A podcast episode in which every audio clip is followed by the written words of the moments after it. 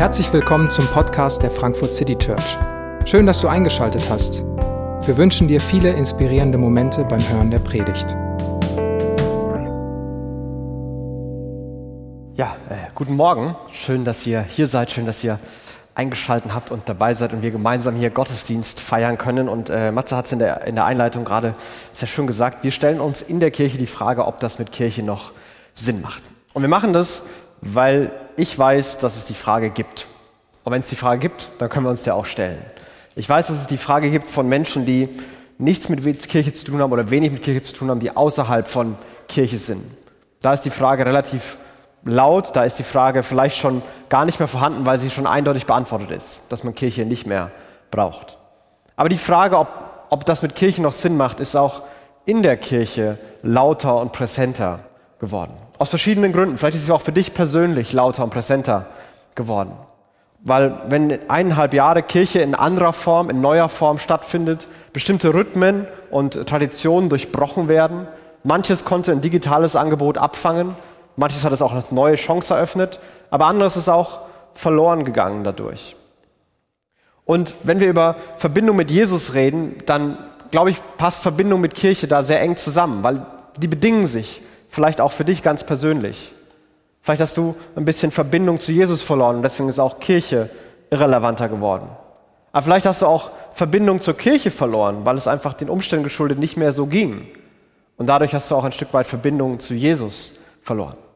Ich weiß nicht, ob du dich in einem von beiden vielleicht wieder siehst und das einer der Gründe ist, warum auch für dich diese Frage jetzt neu laut geworden ist und diese Frage für dich da ist.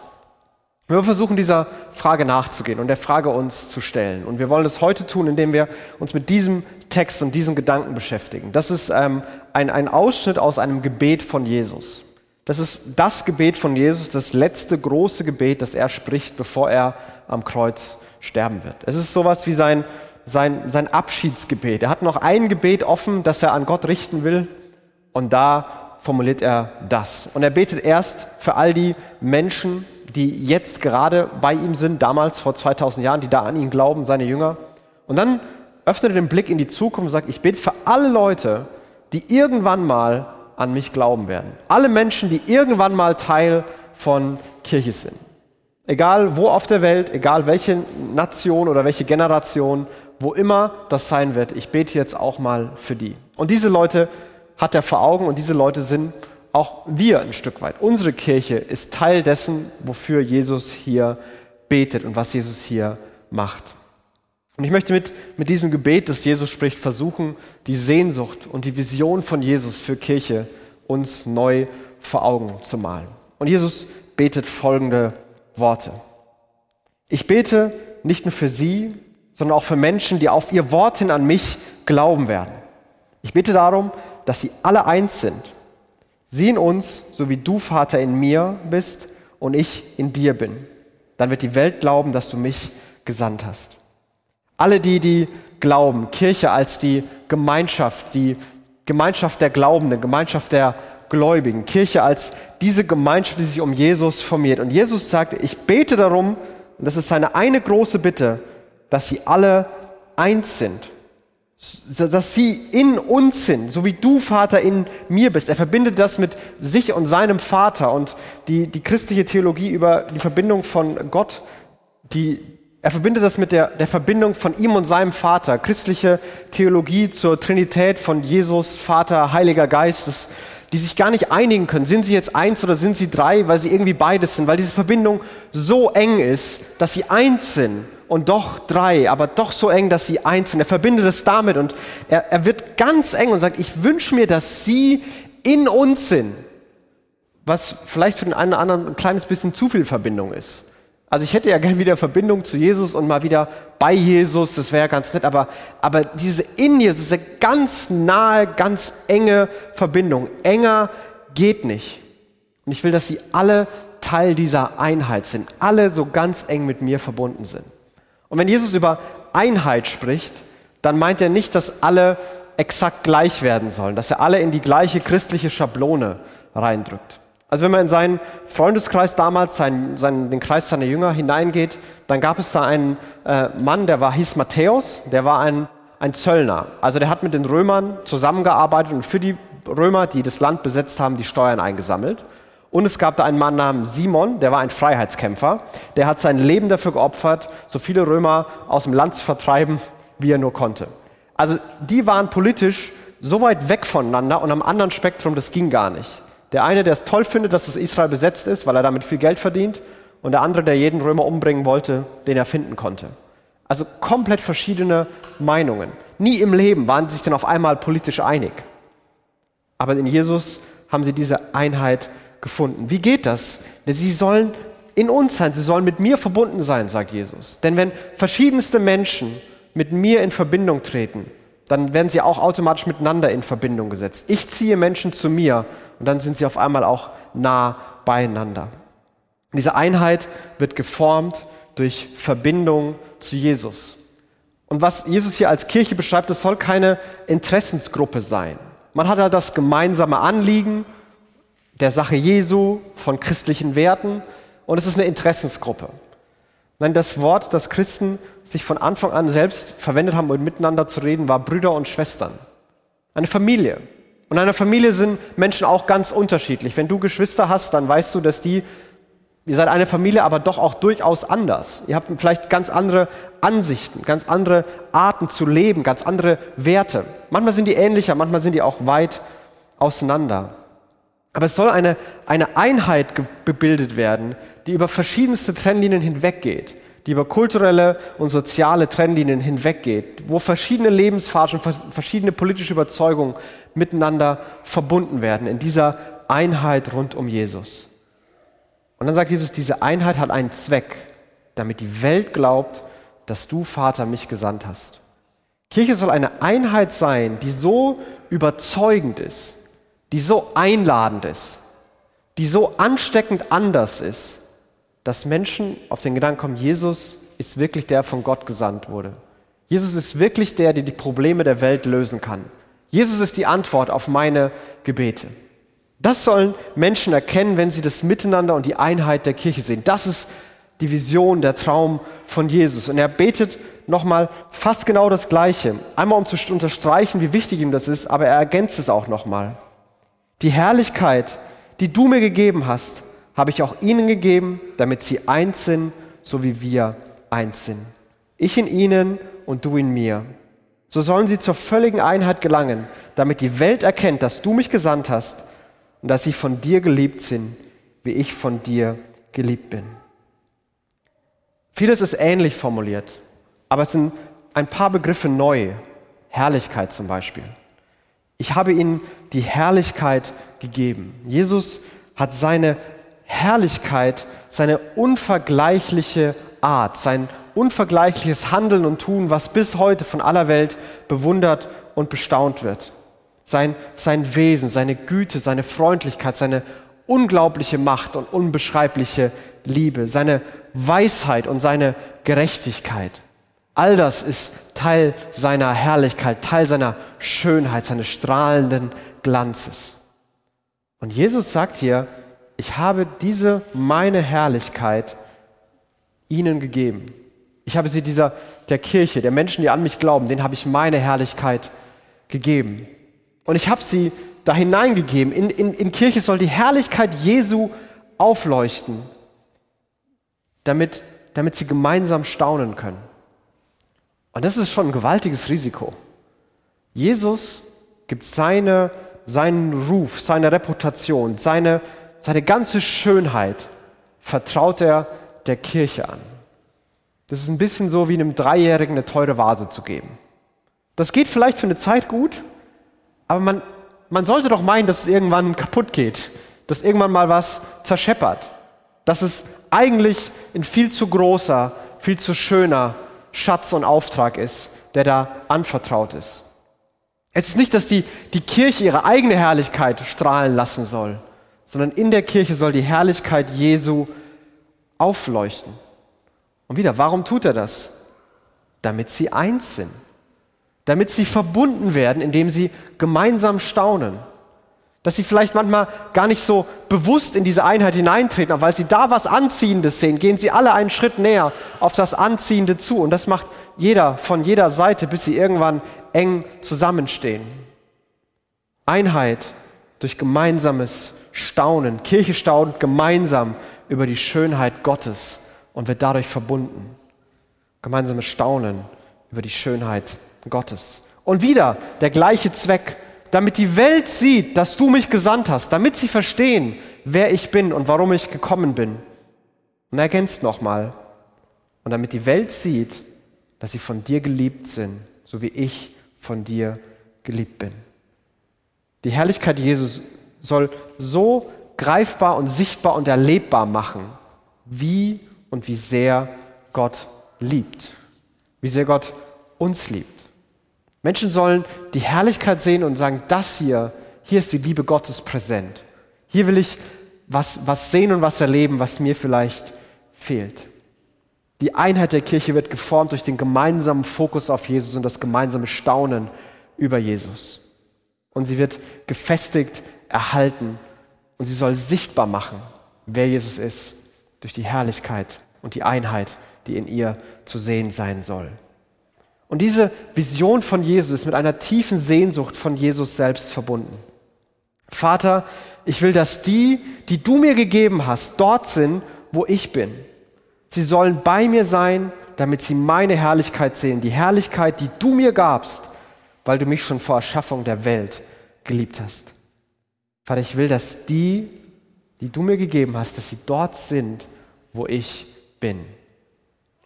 Jesus formulierte den tiefen Wunsch, dass er diese Verbindung möchte, dass er möchte, dass wir verbunden sind mit ihm, dass seine Kirche verbunden ist mit ihm, dass sie dort sind, wo er ist, damit sie über Herrlichkeit staunen können, damit sie von Freude erfüllt werden, damit sie das sehen können, was so wunderbar ist. Und sie sollen erkennen, wie geliebt sie sind. Wieder diese Verbindung von Herrlichkeit und Liebe. Die Herrlichkeit, die sich zeigt, dass Liebe schon immer bestanden ist. Dass, dass Gott geliebt hat vor Erschaffung der Welt. Und mit der Liebe, mit der sein Sohn Jesus liebt, der Vater, so liebt er auch uns, so liebt er auch seine Kirche, so liebt er auch all die, die an ihn glauben. Und so, diese Liebe bietet er auch all, all denen an, die noch nicht an ihn glauben. Eine Liebe, die schon immer bestanden hat. Eine Liebe, bevor wir geboren wurden, ja, bevor es diese Welt gab. Und Jesus betet das. Ich will, dass sie bei mir sind, in dem Moment, als er weiß, dass er für einen Moment von ihnen weggehen muss. Dass er sie verlassen muss, dass er ans Kreuz gehen muss, ins Grab gehen muss, damit diese ewige Liebe Gottes, dass der nichts mehr im Weg steht. Dass sie nicht mehr von, von, einer, von Schuld, von Sünde, von Scham, von Ängsten, von falschen Gottesbildern, ja vom Tod selbst aufgehalten werden kann. Er ist gekommen, um all das wegzunehmen, zu vergeben, zu befreien, zu ermutigen, zu erlösen, damit der Liebe Gottes nichts mehr im Weg steht. Und Kirche als Gemeinschaft und Einheit ist der Ort, wo genau das gemeinsam erlebt werden soll. Und das ist eine Riesenvision, die Jesus für Kirche hat. Eine gewaltige Einheit, eine gewaltige Schönheit, die sichtbar werden kann. Und vielleicht hast du es dir bisher noch verkniffen, aber mittlerweile wird es immer lauter in dir, so ein, ein ganz großes Aber. Aber das ist doch nur ein Traum von Jesus, den er irgendwann mal formuliert hat. Also wenn ich mir Kirchen anschaue, bei dem, was ich über Kirche weiß, da sind wir doch ganz weit weg von dem. Mag ja sein, dass Jesus sich das so gedacht hat, aber die Realität ist doch eine ganz andere. Die Realität ist doch eine ganz andere. Und vielleicht denkst du an manche Übel der Kirchengeschichte, von Kreuzzügen, Inquisitionen, Hexenverbrennungen, Hölle heiß machen und Ablasshandel. Vielleicht an Unmoral und Heuchelei auf verschiedensten Ebenen, an Machtpolitik und Spaltungen. Ich weiß nicht, was davon dir einfällt. Und ich verteidige das alles kein Stück. Ich verteidige auch nicht das Übel, das du vielleicht persönlich erlebt hast oder das Menschen heute noch persönlich erleben. Geistlichen Missbrauch, Machtmissbrauch, sexuellen Missbrauch. Ich weiß, dass es das heute noch gibt, weil ich die Geschichten schon selber gehört habe, dass Menschen diese Erlebnisse machen. Vielleicht hast du diese Erlebnisse gemacht. Und vielleicht kommt daher auch dein großes Aber. und ich verteidige nichts davon. All das macht mich traurig und wütend und ich glaube, all das macht Jesus traurig und wütend. Die Perversion seines Traumes macht ihn, glaube ich, sogar noch wütender und trauriger, als es mich oder uns machen könnte. Es ist schließlich sein Leben, das er aufs Spiel gesetzt hat, ja, das er gegeben hat für seine Kirche. Es ist schließlich seine Herrlichkeit, sein Ruf, der hier auf dem Spiel steht, sein Risiko, das er eingegangen ist. Und manchmal spiegelt Kirche nichts davon wider. Und ich kann dein, dein Aber verstehen. Ich kann verstehen, wenn du, wenn du aus der Ferne die, die hässliche Seite siehst und denkst, damit möchte ich nichts zu tun haben. Da will ich mich gar nicht nähern, da will ich mich nicht drauf einlassen, da will ich auch gar nicht hineingehen. Das ist, das ist nichts für mich. Und ich kann auch verstehen, wenn du die hässliche Seite von Kirche ganz persönlich erlebt hast, nicht aus der Ferne, sondern ganz ganz real in deinem Leben. Und es tut mir unglaublich leid. Und ich finde deinen Wut und ich finde deinen Schmerz absolut verständlich. Aber Jesus hat sein Gebet nicht vergessen. Jesus hat seinen Traum nicht aufgegeben. Jesus gibt seine Kirche nicht auf. Jesus verändert sie, Jesus konfrontiert sie. Aber Jesus hat sein Gebet nicht vergessen. Und er bleibt selbst aktiv und ist involviert. Und das wird in den nächsten Versen, die er betet, sichtbar. Vater, du gerechter Gott, die Welt kennt dich nicht, aber ich kenne dich. Und diese hier haben erkannt, dass du mich gesandt hast. Ich habe ihnen deinen Namen offenbart und werde es auch weiterhin tun, damit die Liebe, mit der du mich geliebt hast, auch in ihnen ist, ja, damit sie selbst damit ich selbst in ihnen bin. Vater, die Leute, die kennen dich nicht, aber ich werde dich immer wieder zeigen. Ich werde dich immer wieder sichtbar machen. Ich werde ihnen immer wieder vorstellen, wer du bist, deinen Namen offenbaren, ihnen erklären, ihnen zeigen, wer du bist. Jesus wird ganz persönlich aktiv und ganz persönlich Menschen zeigen, wo sie vergessen haben, wer Gott ist, wie Gott handelt, was seinem Wesen entspricht und was seinem Wesen nicht entspricht. Die treibende Kraft aller Veränderung in der Kirche ist Jesus selbst.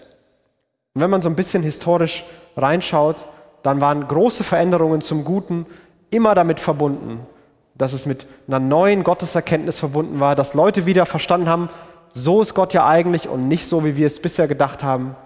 Eine neue Erkenntnis des Evangeliums, der Botschaft von Jesus, wo die Gnade und die Liebe Gottes neu entdeckt wurde und manche Systeme und Strukturen eingerissen hat. Da, wo das entdeckt wurde, hat Jesus selbst aktiv wieder gezeigt, wer er ist und Veränderung vorangetrieben. Und Jesus betet es hier selbst. Herr, ich bete das, aber ich werde selbst aktiv bleiben. Ich werde selbst dafür sorgen, dass mein Traum weiterlebt. Ich habe mein Gebet nicht vergessen.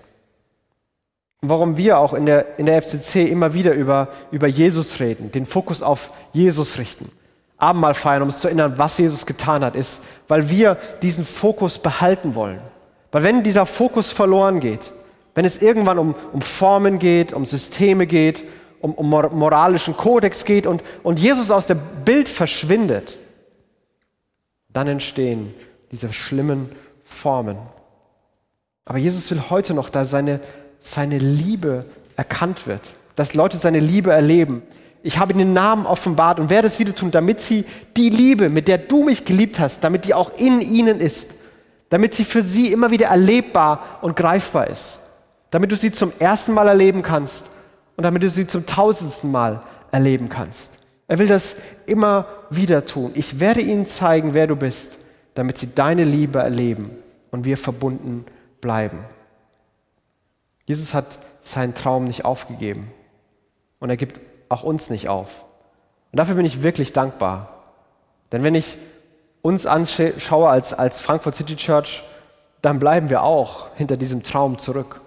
Wir streben den an. Wir geben uns Mühe, das so gut wie möglich zu leben. Aber wir bleiben auch hinter dem Traum zurück. Wir, wir bleiben auch ein ganzes Stück stehen.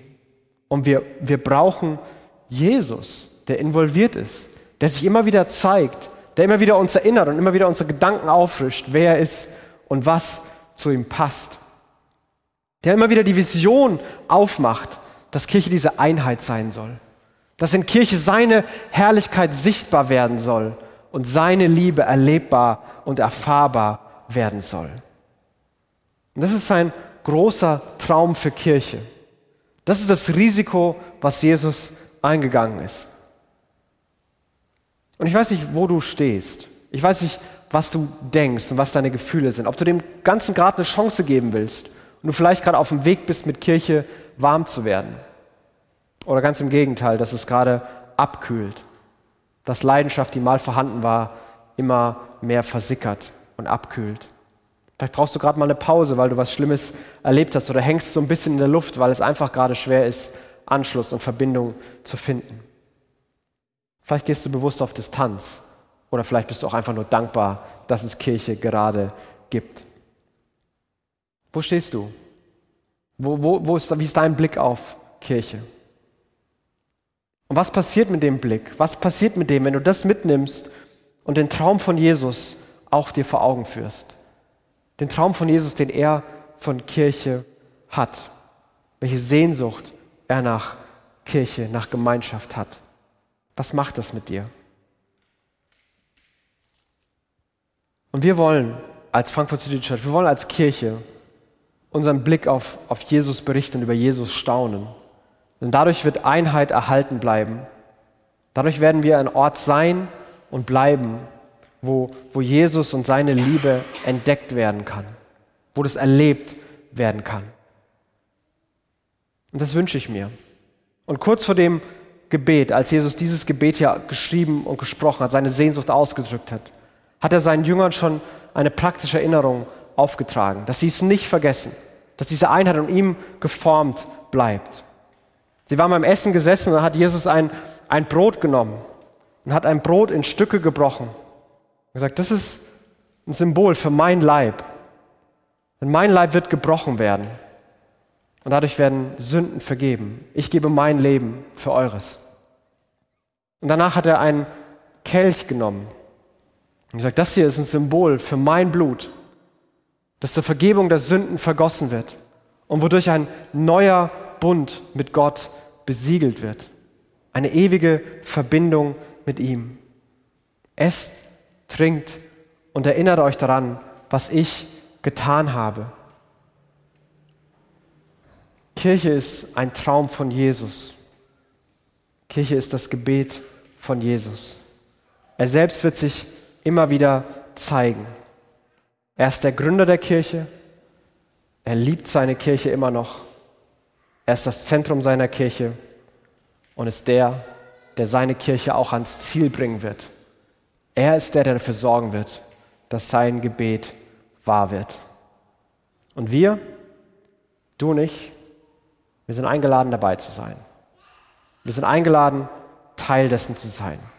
Jesus selbst ruft uns in die Beziehung zu ihm, die Beziehung zu seinem Vater, um seine Liebe zu erleben, seine Herrlichkeit zu sehen und dann in Einheit gemeinsam zu leben. Und du bist eingeladen, dabei zu sein. Nächste Woche wollen wir nochmal darüber sprechen, wie das konkret aussehen kann, was das für praktische Schritte sein können. Aber das ist die Vision, das ist die Idee, das ist die Richtung, in die wir gehen wollen. Und du bist eingeladen. Ich möchte ein Gebet sprechen. Jesus, du, du weißt, wie wir zu Kirche stehen und was wir denken und fühlen. Du weißt, wo wir unzufrieden sind, wo wir verletzt sind und auch da, wo wir dankbar sind. Du siehst unsere Sehnsucht und unseren Wunsch, du siehst aber auch unseren Zweifel. Und Jesus, du hast dein Gebet nicht vergessen. Jesus, du hast deinen Traum nicht aufgegeben. Himmlischer Vater, du wirst das Gebet deines Sohnes wahr machen. Und wir bitten, Jesus, dass du dich uns zeigst. Wir wollen sehen und erleben, wer du bist. Zeig dich uns. Jesus, wir wollen deine Kirche sein. Und auch dafür brauchen wir dein Wirken und dein Handeln. Jesus, wir bitten dich, dass du Perspektiven neu auftust, Horizonte erweiterst, dass du tröstest und einen neuen Aufbruch schenkst. Du sehnst dich nach uns. Du lädst dich ein, lädst uns ein, dass wir als Kirche zu dir kommen und mit dir verbunden sind. Das ist deine große Sehnsucht. Und wir bitten dich, dass du genau diese Sehnsucht auch in uns wächst, in uns groß werden lässt und sie ultimativ in dir dann wahr wird. Danke, dass wir, wenn wir Lieder singen, wenn wir Abendmahl feiern, unseren Blick auf dich richten dürfen, uns erinnern dürfen und deine Einladung hören können. Amen.